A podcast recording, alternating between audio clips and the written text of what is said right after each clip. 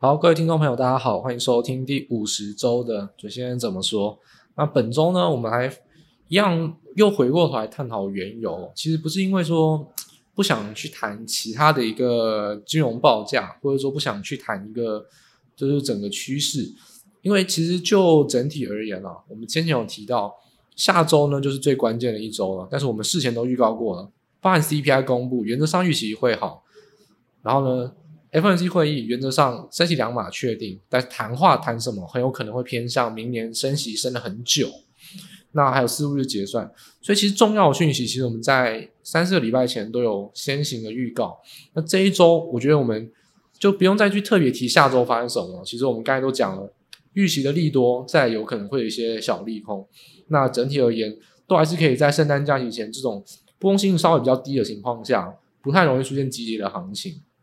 但是呢，有一个东西，我觉得在现在这个明明是流动性诶比较好、波动性比较低的情况下，有一个商品特别特别的诡异，就是原油。这一集我们就来好好谈谈谈原油为什么破底，而且这个礼拜大跌了超过十个百分点。这之中的供需基本面，它有没有一些筹码上的端倪？它还是有没有一些题材上的一些关系？我们要完整来解读到底原油这个暴跌是为什么？因为这是一个这个礼拜我觉得算是最重要且最诡异吊诡的一件事情。那详细的内容呢，我们就正式节目再开始进行今天的一个完整分析。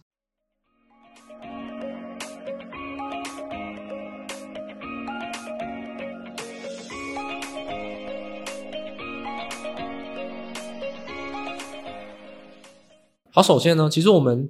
讲原油吊诡，我们就把原油为什么吊诡，我简单来跟大家来做一个分析。基本上呢，这礼拜大概有两件诶蛮奇怪或者说反常的事情。今年以来啊，美元指数跌啊，风险资产就涨；美元指数涨，风险资产就跌。那这个礼拜呢，美元指数是负零点一个百分点，就是我说截止到我录音的左右啊，就可能用上个礼拜五下午到我录音这个期间点之前作为一个分界点，差不多一个礼拜，其实大概只有小跌零点一个百分点。但是哦，哎美元指数小跌或者说持平啊，就算它持平，风险资产都是大跌，基本上台股、美股都大跌。当然，股市是跌的比较多一点。诶但是风险资产当然也包含原物料，但是问题来了。这礼拜的原物料呢，工业金属全部都是上涨了。用周涨幅来算，就是从这个礼拜上礼拜五到这个礼拜五，工业金属上涨，或者说我们用中国那边的讲法，黑色金属、有色金属嘛，有色金属就是偏向工业金属啊，就是你基本上就是所谓你在元素周期表上面看得到那些元素，诶，但是有一个东西基本上，诶，是也是涨，而且很令人意外，就是铁矿砂。铁矿砂跟钢铁基本上这礼拜也涨，而虽然涨幅不大，三趴，但是也是涨。但原油呢，暴跌，基本上以我自己的一个统计区间啊，是暴跌十二个百分点，在布兰特原油暴跌十二个百分点，所以问题就很诡异喽。诡异的在于是第一个，美元指数没有什么大变动，但是风险资产有跌。OK，那原物料是不是应该跌？但并不是。最吊诡的地方就在于说，风险资产跌，原物料并没有跌。工业金属、黑色金属都没有跌，但是原油跌非常惨，这个原油的问题就很大。所以这一点呢，我们就先第一个，我们先把原油股价画出来，然后呢，大家一样一样以上的图啊，其实大家这些简单的数据，大家都可以去我们官网上面的报告去看。原油这波的下跌是从什么时候开始？基本上，如果你真的要去界定它的话，就是从三月开始。从乌俄战争爆发恐慌的破破百，那那时候可能到一百三、一百四，从那时候就是最高点，一路的盘跌，然后呢，六七月之后呢，再往下一路的去做连续的一个下跌。首先第一个，原油那张图上面蓝色的是原油，紫色线的是两百日平均线，所以大家可以看到，从二零二零年、二零二一年这样一路以来。两百日均线是每一次铁板价都不会破，就算哎，你说乌俄战争飙高再拉低，情绪性的一些变化，六七月那边两百均线依然再次的防守，但是后面跌破了，变成两百日均线，两百日均线附近做一个反复震荡，再来完整的跌破，最后我们说跌破上升均线，通常都会有一次侧反压，都一定会有跌破的反弹。但是这一次跌破的反弹也没有过。那这两个月以来，原油就是惨惨惨，一直跌，一直跌。底下的绿线呢，这其实就是可以额外提供我们资料一个东西，就是一样。我们说，如果你真的了解 VIX 是什么的话，那你对这个东西就不会陌生。VIX 就是 S M P 五百选择权的隐含波动度，那 OVX 就是布兰，就是原油期货的隐含原原油期货选择权的一个隐含波动度啊。所以一样，它就是判断油价的一个波动程度。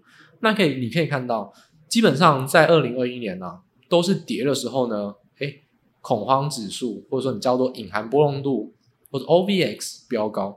就是跟我们以往所想象的风险资产非常像，缓涨急跌，急跌的时候是异常，异常的时候出现高波动。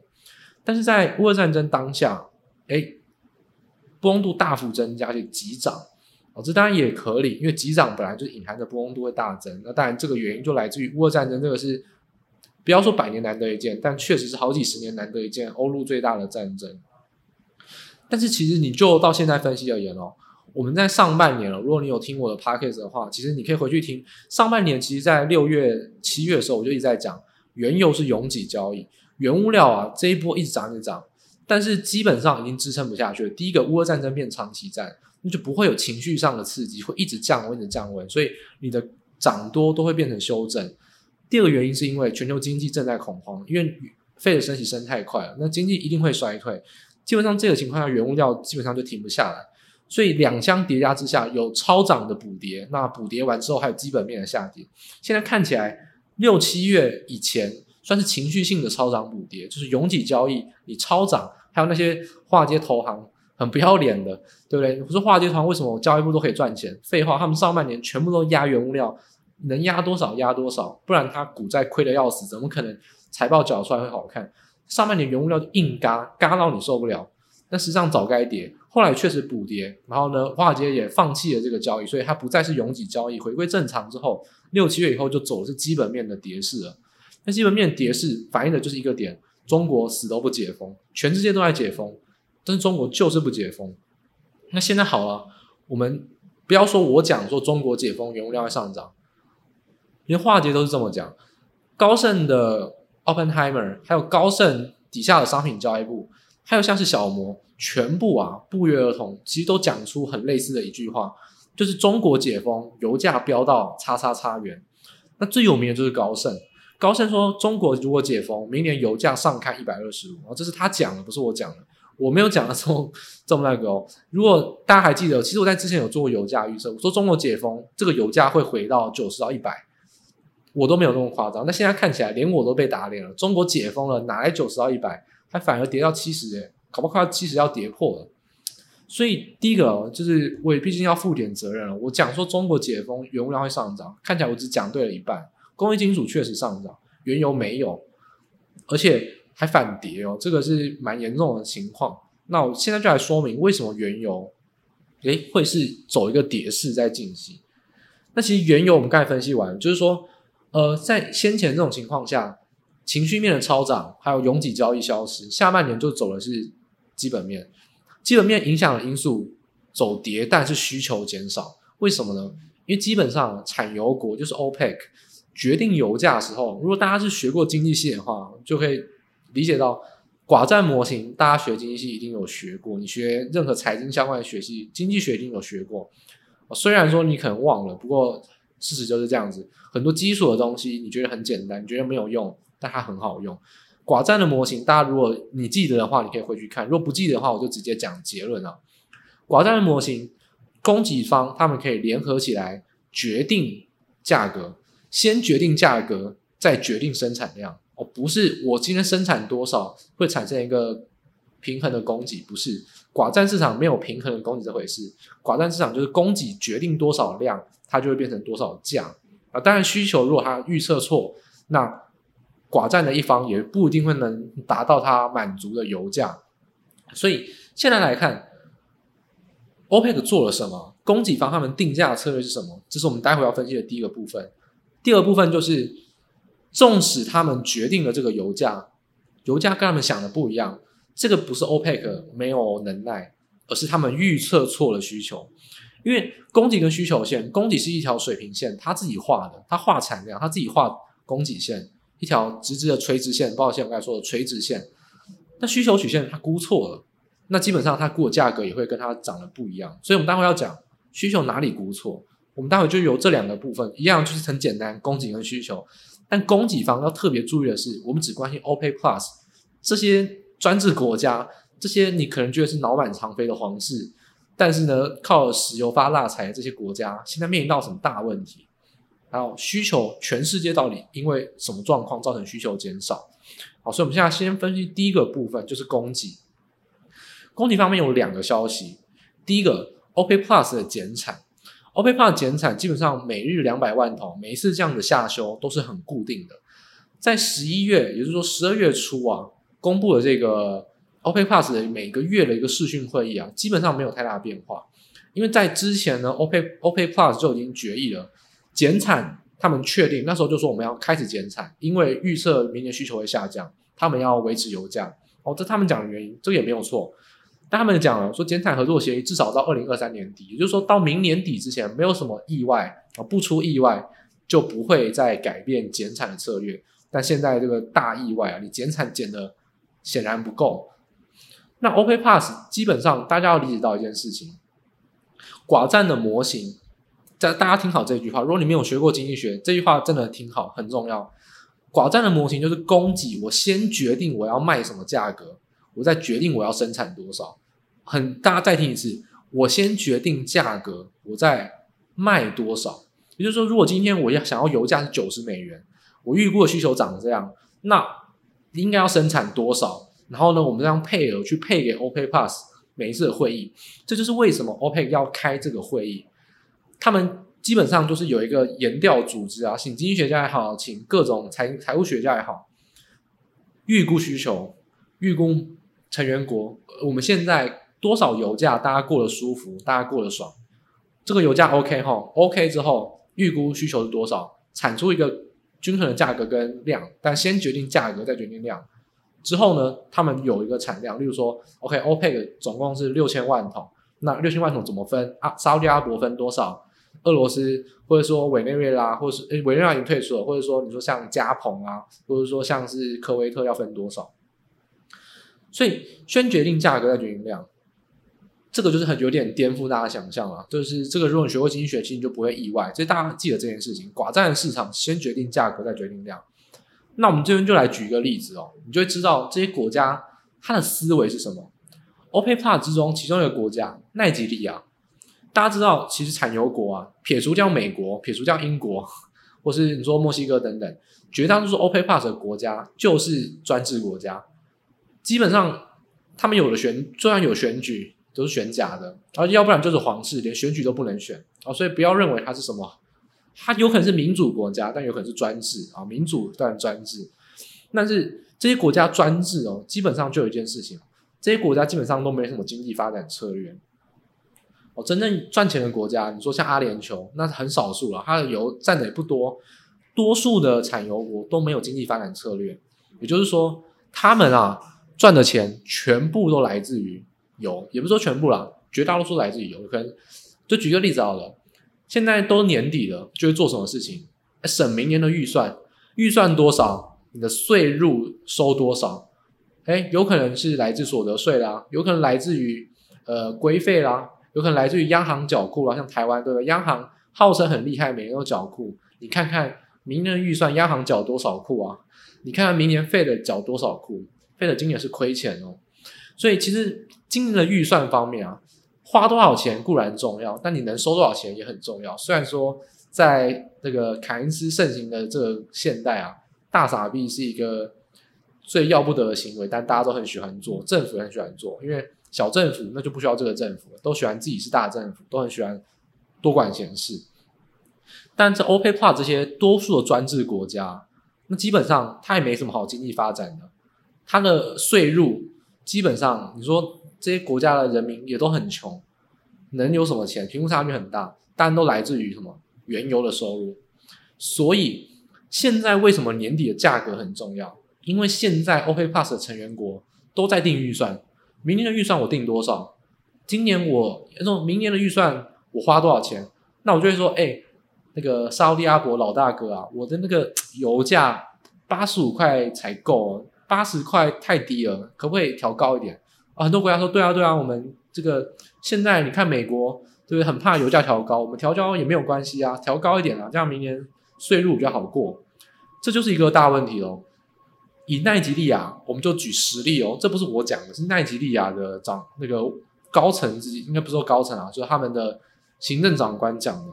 他说，奈及利亚他们根据预算的决议啊，他们希望明年的油价可以维持在每桶九十美元左右，因为二零二零二三年的国务预算是基于这个价格去做一个平衡，所以每桶九十美元是一个关键。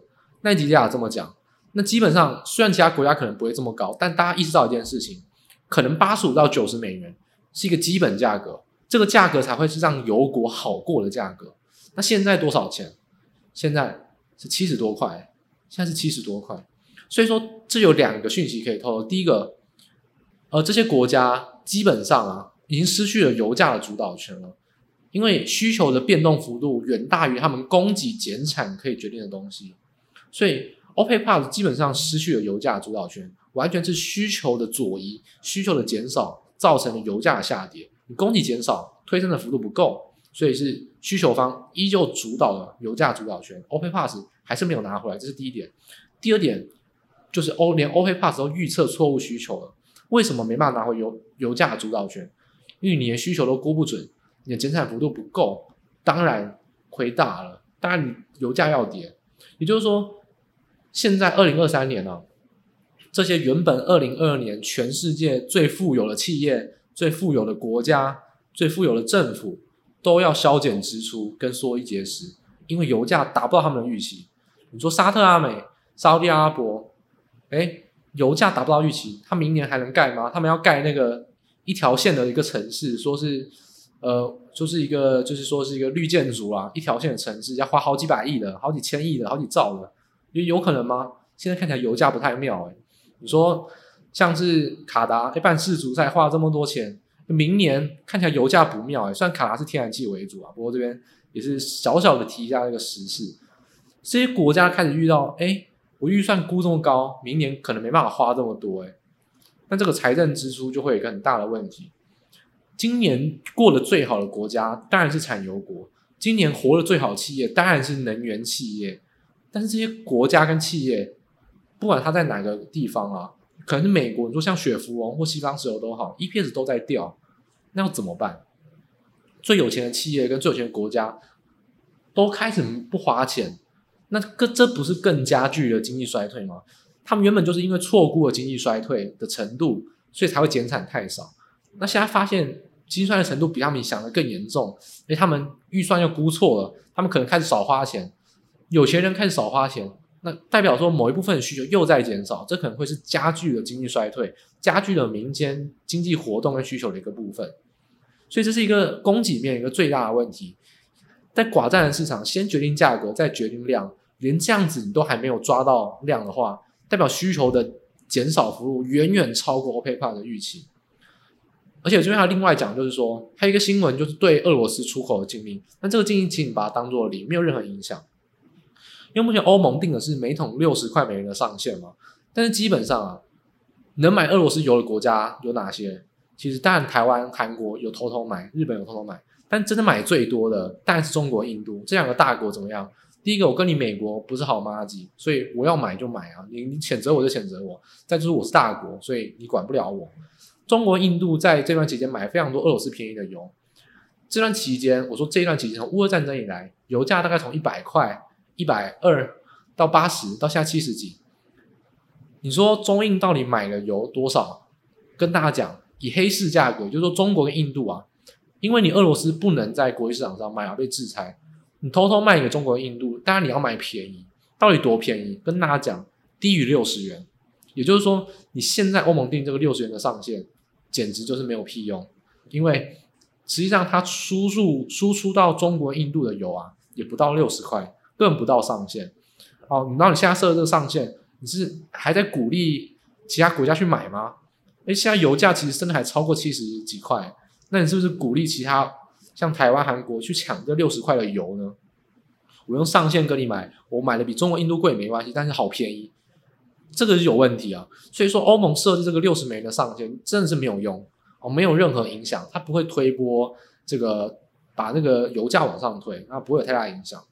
就算你说欧盟 G7、澳大利亚这些国家合起来说要一起遵守这个决定，但一样，这个禁令没有用就是没有用，多少个国家参与都一样啊、这个这个是大家要理解一件事情，六十块太高了，所以。这个上限基本上不会有影响到油价，所以回归到供给面，供给面，Open Pass 错估了需求，经济衰退或者民间活动的减少，原油需求的减少远远超过预期，这是供给面最大的一个警讯。那再来我们讲需求方，中国解封，就是我们一直在讲中国解封应该要带来很多需原料需求，但是这边我觉得我就是要跟大家稍微道个歉啊。我觉得当时我在讲原料需求，我一直盯着中国的报价，但是我没有没有就是没有完整的讲出一个点啊，就是说中国能决定的报价，我们那个那才记得我们讲一个论点，中国占了原物料贸易的一半，中国房地产又占了他们本身原物料总体需求的一半，但是这个原物料贸易的一半，基本上适用于绝大多数的贵金属，或者说你说半成品。但是原油不是这样子，为什么？我刚才讲了，中国因为它基建，因为它有房地产，因为它是全球制造，就是你说低阶制造的大基地，很多地方都是把半成品运到那边去做制造，所以很多原物料或半成品，但他们那边会用很多。但是油这个东西，它并不完全是中国所有，因为美国人花的油更多，美国人花的油也很多。台湾也要花油，韩国也要花油，日本也要花油，欧盟也要花油。油是一个终端需求，你民众开车加油也是要油。你在路上看到很多大卡车运输也是要油，很多的产品当然也需要用油，但所谓的那种产品用原油演出来的产品，才会是中国能呃影响到全国部分，但全球的部分。但是如果是一般加油，这一点我就要跟大家讲，为什么原油的需求架构跟原料不太一样？请问你一般民众，你没事会去买铜吗？你没事会去买锂吗？你会说，哎，我想要买三百克的锂金属？不会。你说，哎，我你会买黄金跟白银啊？那那也很少，不是日常。你会没事说，哎，那个今天我想要八百克的铜，请给我八百克的铜。你就要去买铜线，说给我给我十公尺，你也不会没事去买。所以这是一个很大的差别。原物料很多的东西，你是终端不会消费，都来自于前端或者中游的制造端，所以中国基本上它完全占据了主导市场。但是原油并不是，每个人都开开车要花油，你坐捷运那用电气化，但是你用电气那就算了。但是你你说很多燃油车，很多运输都还是用油，就算讲了航运在海上跑也是油啊。所以油这个东西的终端需求扩散到全球，分散比较广。跟全球的整体经济比较有关，所以上次我没有完整的跟大家讲，这是不好意思。但是我现在要跟大家分析这个原因，就大家可以理解了。原油的需求很分分布的很广，而且扩及到终端，所以中国的影响性相对没有其他原料那么高。你就想一件事情，你会去加油，你不会没事去买铜，你不会没事去买锂，你不会去没事去买镍，这件事情你就可以理解为什么中国可以在那一些贵金属市场占据主导地位。但是却在油价没办法再去主导地位，这是终端需求的分散性跟地区分散性的一个原因。所以原油还是终归回到是全球的经济，欧洲、美国还有先进国家都一样。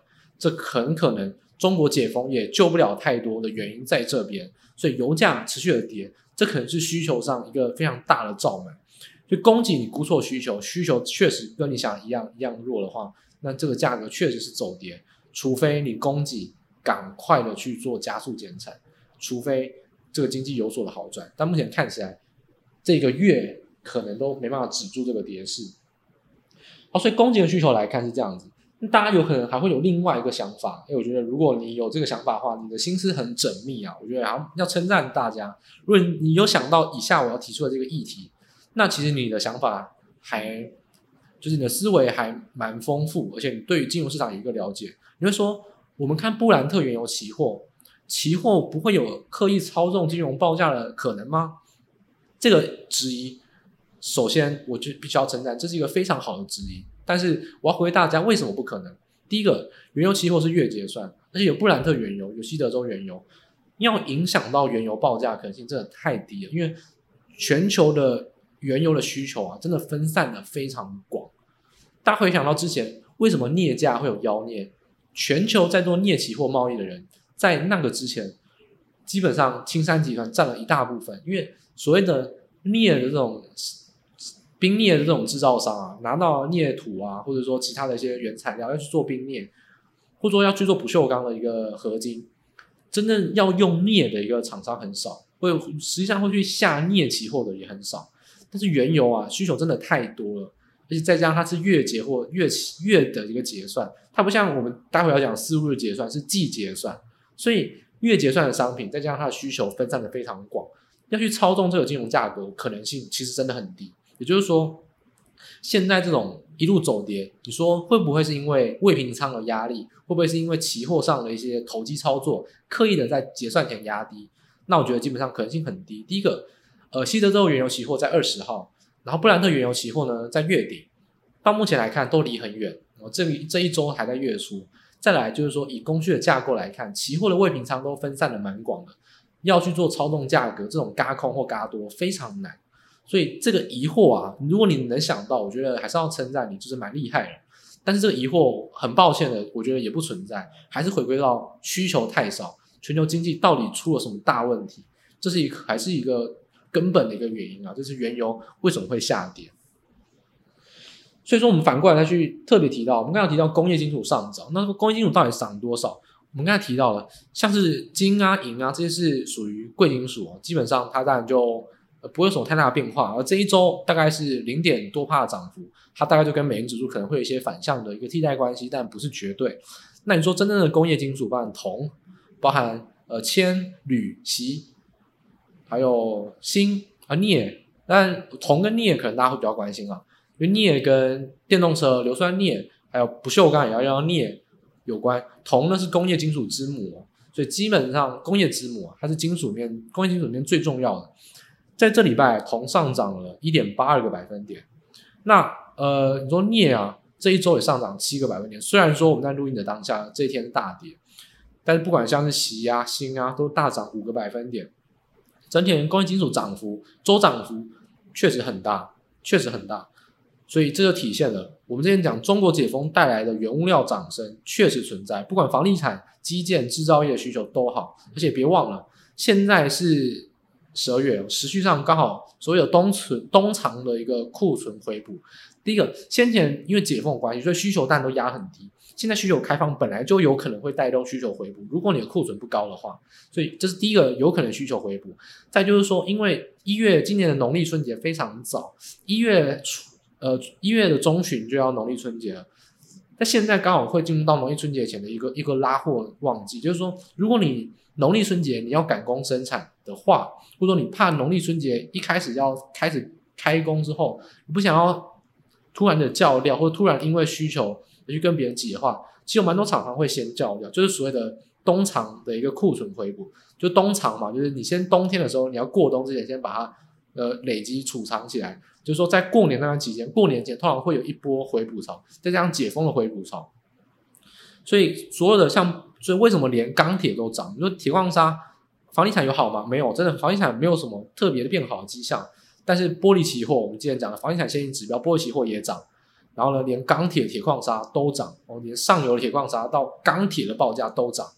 那基本上，房地产的需求，你说是不是主因？我觉得可能一部分期待的效应，但多数啊，短线这种跌升的反弹是技术面的一个原因。再就是说，冬藏的库存回补，短线上的回补确实是造成它呃就是报价上扬的原因。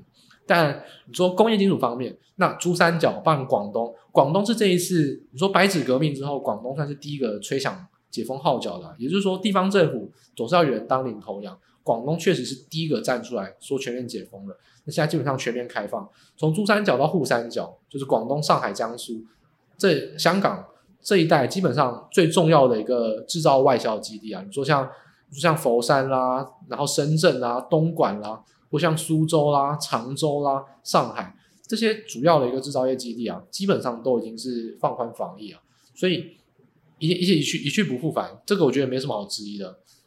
习近平他既然死都不要开放，一开放那也没有理由再回去啊，他的面子既然都已经没了，那就是不会有再回头路了。反正他我们说他的位置也坐得很稳。所以工业金属的放宽，在现在这个阶段，很明显的有跌升反弹的效应，但是要小心哦，可能是短线，因为在现在这个情况下，我们说中国的房地产跟中国的制造业两块，制造业对到工业金属，房地产对到一部分的工业金属跟铁矿砂的报价，还有玻璃等等跟塑胶，房地产到底有没有好？我觉得不宜乐观，因为现在这个情况下，我觉得这种。解封的行情啊，房地产不太像是王者回归啊，而像是苟苟活到现在的一个生存在，好不容易啊，终于过了最艰难的那一刻，赶快整理好状态，把财务整理整理，不要破产。万一之后又有政策怎么办？现在看起来多数的房地产都不太像是王者归来啊，都没有那种雄心壮志说现在房地产再也不回头。大部分算是一个抄底的时间点，就以中国房地产而言，但是要回升很难哦。所以，尤其是中国自己官方进场买了这么多房，那中国的这些房真的不卖吗？你说你要当公租房，你租得出去吗？我觉得有很大疑惑。那这一波的需求跟房地产的止稳，来自于中国自己砸钱进场买房，就像我们国安基金、国安基金进场买股一样。但只有全世界就只有中国这个国家会进场自己买房哦，买商品房。但是这样买了之后，真的是饮鸩止渴哎，我觉得不一定会好啊。真的要好，还是中国的经济要好？但中国的经济一样，它是靠外销啊。以内需来看，房地产不好，内需就没救了。那外销基本上全球经济就是寒冬。中国经济外销怎么好呢？所以其实从中国的制造业对应到全球经济，包含中国的房地产跟内需来看，我觉得也都是短线上的一个反弹。真的要好，还是跟全球经济要联动？只是说之前的中国啊，算是因为没有解封的关系，严重落后市场。但现在它只算是终于要赶上市场，所以它当然会有一些舒缓的迹象。但是别忘了，中国再怎么样也不可能比世界好。那不可能比世界好的话，那它只是从非常差，它只是从地狱变成可能从十八层地狱变成三层地狱，就是这种程度的变好而已。所以它现在慢慢的回升之后，短线上要有连续性的涨升是比较难的。那工业金属的部分跟不管像铁矿砂、塑胶跟玻璃跟房地产比较有关的这个原物料，我觉得都还是短线上。要比较谨慎小心，题材上的报价上涨有一些投机的行情，但是真的要做一个波浪投资或长期投资，或是你不习惯做这种投机商品，我觉得你大可可以放过，它并没有具备一定性的一个利基点哦。所以其实我们刚才完整的分析完，从原油也额外补充了包含呃工业的一个金属，也包含补充跟房地产相关的原物料，包含玻璃、铁矿砂、钢铁跟塑胶。那我们现在来回顾到我们要特别讲的一个点。就是股价，股价会不会因为原物料而有一些变化？也就是说，原油跌这么惨，哎，能源股会不会跌？基本上我觉得不太会。尤其你看美股，你看我们提供官网上提供的那一张图，XLE 基本上就是能源股的 ETF 哦。它的持股大家都很熟悉啊，埃克森美孚、雪佛龙、巴菲特最爱的西方石油，又都在榜上有名。它是一个非常呃非常指标性的能源股的 ETF。它的持股完全没有问题，就是市值大的都有入选。美国能源股 ETF XLE 在这一波有修正吗？有，为什么？因为确实油价下滑，EPS 有下滑，但有没有到负数都没有。西方石油现在六十多块，它的 EPS 预估哦，就算第四季可能都还有三块，哎，三成，你说不要讲三成四啊，你给它估少一点，估十块，六倍的本益比，六倍的本益比。你说可是它是景气循环股，对啊。这六倍的本益比，而且我们那是非常严重的低估。实际上你去估，其实大概就是五倍到四点多倍的本益比。它真的有它跌的价值吗？我觉得没有，它有它抗跌的价值。所以说 XLE 啊，就是说美国能源股，那现在这个阶段，我觉得有三大的一个优势，会让它跟油价不太会联动，会一起跌没有错，但跌幅会相对少。有三个原因，第一个技术面支撑，油价到现在都还是维持上升趋势哦。底下还有很多技术面的一个支撑，你就算要跌，也要先跌破均线再说啊，还没有主跌段，要先把均线都跌破才能主跌段，就股价没有这么好跌，这是技术面，但算是比较粗浅的第一个原因。第二个原因是长期被低估的估值。自从欧美国家大幅的想要进行净零碳排之后，原油的厂商啊，股债通通讨不到便宜。第一个，把你的股价打到很低，你的本益比我给五倍或四倍，天天都喊你是夕阳产业，天天都喊你是穷途末路。这本益比怎么好？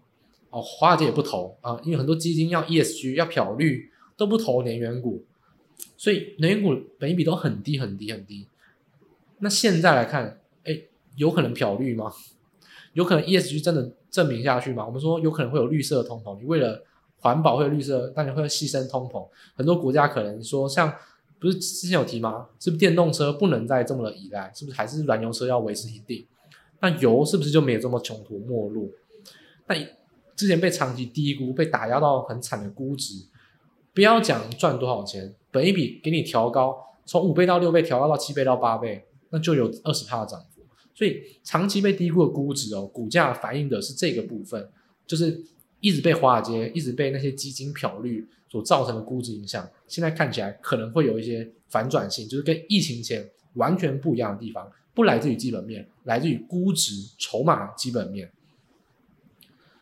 那另外一部分就是美国是页岩油，很多厂商是产页油，像西方石油、页岩油。我们刚才讲了，OPEC 去明年是要减产，页岩油明年要增产哦，预估明年会增产到一天一千两百三十四万桶，是增产，现在大概一千两百万桶，还要再增产。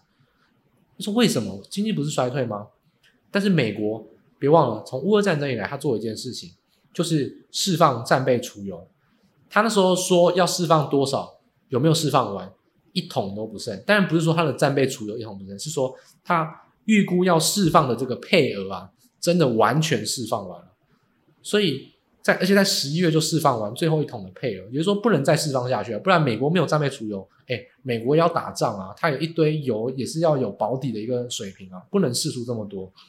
所以他把配额都已经出完了，那再来要什么事情？再来当然是回补啊！第一个，美国卖的这些战备储油，油价是不是高档？现在油价是不是低档？美国是不是赚翻了？当然是。所以现在赶快页岩油产啊！我要赶快回补我的战备储油啊！所以会有堆库存的一个效应，因为来自于这个战备储油的一个释放之后，要重新的回补库存。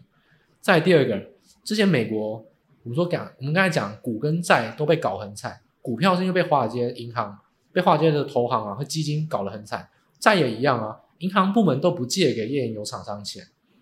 我们之前，如果你真的懂页岩油，你知道页岩油是什么东西？讲坦白点，就是就挤，你就是一挤，马上就把它挤出来了。它比去中东那些油跟海上石油好挖太多了。但是页岩油的问题是什么？页岩的问题就是说成本稍微高，但它动工很快。你其实只要想动工，马上一个月内就可以产出油了。但现在为什么明明油价都涨了这么久，然后现在库存这么低，可是页岩油却没有快速的增加？原因就是来自于美国银行啊，每个都是要做绿色授信，都不不借给页岩油厂商钱啊，所以增资增产当然都很慢。每一个页岩油厂商都不敢增资，而且你又一直讲说我是穷途末路，他也不敢太加速的扩产，就慢慢增产，有得赚慢慢赚，反正五十块以上、六十块以上。都是可以赚，那现在还在七十多块，我慢慢增产，反正有赚就好，所以增产速度都很慢，所以明年原油还有得增产，所以美国的能源股可能短期之内非常还是会非常抗跌，但是油价跟它之间可能就不会有这么密切的联动，但可能方向性会影响到 EPS 也确实会下滑，但是股价没有这么好跌，因为评价就它本身明年的一个展望，可不像原油整体的一个需求这么悲观。那台湾的原物料股其实也一样啊，我们讲过了，台湾不管钢铁、塑胶、造纸、玻璃，基本上都是跟中国的报价居多，因为中国这些东西都是中国占非常主导性地位。那基本上原物料的大宗需求啊，这种地缘的报价外溢一定影响到台湾。你说，你说假假设啊，不锈钢为什么要看中国？你说，哎，允强、叶兴有生产不锈钢吗？你说大成钢在美国跟中国什么关系？但是。可能真的只有大成钢没有关系啊，但你说像永强、叶兴，这些不锈钢报价，你说永强生产在欧洲，生产在台湾，那你说会不会受到中国影响？当然会。如果今天中国的报价调涨，哪一个其他地方的报价不会跟着调涨？它就是占据了全球很多数的一个需求跟供给啊，所以它就是一个主要市场，它是引领的效果。就跟你说台湾的油价，为什么我们要去看布兰特原油？布兰特原油就是一个主要市场，西德州原油就是一个主要的市场，它但它的报价就会有外溢效应啊。所以实际上我们去看，呃，中国原料报价，我们刚才有分析到，短线上可能是一个短多长空啊。如果全球经济不好，中国房地产不会有太大的起色。不会有太明显的反应，所以近期你会看到有些原料报价开始去涨升。我觉得大家短期上的一些筹码操作可以参考就好。就像今天很多去炒 PVC 啊，不炒 EVA，因为什么？太阳能会用到。大家要冷静一点想想看，光伏级的 EVA 跟 PVC 占它营收占多少？你说一般，你说 PVC 管，你说装潢用的 PVC 管，灰色那种，大家都知道吧？PVC 管。你觉得它占的比例多还少？当然是装潢用的多啊，就是说一般用的多。光伏级的 EVA 跟 PVC 当然是相对的少。所以我觉得大家在基本面上啊，不要把它想太美好。但短线上，基本面本来就可以稍微抛开一边。所以你要去炒作，你要去做短也不是问题。但只是说这些类股啊，都不是主流股哦，反而可能也很难操作。你自己要进场，可能都是跟主力神仙打架。这一点大家就是要自己去琢磨啊。我只是说，波段投资真的不用想太多。但你要做短线，我不反对。如果你够厉害，你可以去跟主力来神仙打架。短线上这个题材，我觉得还是有可能炒下去的。所以说，钢铁、塑胶、造纸、玻璃啊，你说今天看到就是塑化发动嘛。短线上，我觉得到十二月底以前，说不定它会是一个资金聚集的地方，但可能资金会非常短、非常快。它不一定是好操作，但会是一个可以潜在操作的标的啊。所以大家在短中期的分析。在类股跟原料报价这边也算是一并的帮大家做一个整理。那原油的部分跟台湾就不用太大的的影响，因为台湾不产油，一家都没有。最上游的是清油链接，也就是中油跟台塑化，所以基本上这些台中油跟台塑化，你看到油价上涨，反正他们的成本会很高，因为不一定能调涨报价，因为这些中油跟台塑化都只供应给台湾的原物料，基本上他们都兼具了。国家的一个政策责任，也就是说，通常我们说中钢叫让利钢，何尝中油跟台塑化没有在让利呢？对不对？中油为了不让电价上涨，天然气亏了几千亿，诶，这不是让利吗？这我们很久以前就讲过的事情。所谓的最上游有中国，而有国家性质的东西，台湾政府背书的东西，基本上都要背负的让利。所以原油上涨通常对他们没有好处，原油稳定。而且中国的需求又有稳定上扬，这是最好赚钱的时候。但现在来看，中国需求并没有稳定上扬，但算是一个短线上的反弹。那原油确实是不高不低，还不错，但是原油并没有维持稳定，还是在一个蛮剧烈的波动。所以说，就算到上游的塑化、石化，也都不会有太好的一个基本面表现。只能说，十二月短线会不会来炒作这些个股，非常有可能，因为低档补涨没有补涨到，就是这些个股。但这些个股不好操作，大家要小心。但它不失为一个短线标的哦，所以在这边也算是从原物料的分析到原物料个股的一个分析，帮大家做一个完整的一个说明啊。希望大家对于这周节目呢，诶有所收获。原油的东西为什么你再一直讲再讲？因为原油这个东西，它是一个象征全球经济的一个很重要的橱窗。这个礼拜跌得这么惨，而且是意外的跌得这么惨，经济上的一个恐慌，经济衰退的恐慌。可能会比大家想象的更大。那实际上变化是什么？原油真的会不会有诶短线上的超跌反弹，还是真的就是基本面反映的就是如此？我觉得大家后续可能要特别特别的关心哦。原油这个点，我觉得会是经济衰退一个很重要的一个前兆前兆的指标，大家可能要蛮去用心的去关注，甚至像是 OPEC 讲了什么。或者说，像是最近投行，我觉得也不一无一例外，投行的很多买方报告，应该都会针对原物料开始大做文章，因为真的不对劲。高盛自己喊说中国解封，原油一百二十它，一定要修正，这看起来真的不对劲。我觉得最近的投行可能对有原物料的琢磨跟谈话，甚至影响到一些题材，都会蛮多的。大家在这方面可以好好的留意啊。那以上呢，就是本周的准爷怎么说。那希望这期节目对大家在原物料报价跟原物料个股的一个变化，还有尤其跟台股相关的报价，实际上他们为什么不涨，为什么不跌，为什么现在超跌补涨，会有一个比较深入的了解。那这期节目呢，到这边正式结束，希望大家在下周呢都能操作顺利啊，事事顺心。那祝大家呃周末愉快。那我们下周同一时间再跟再再各大 Podcast 平台跟大家再做见面喽。那大家拜拜。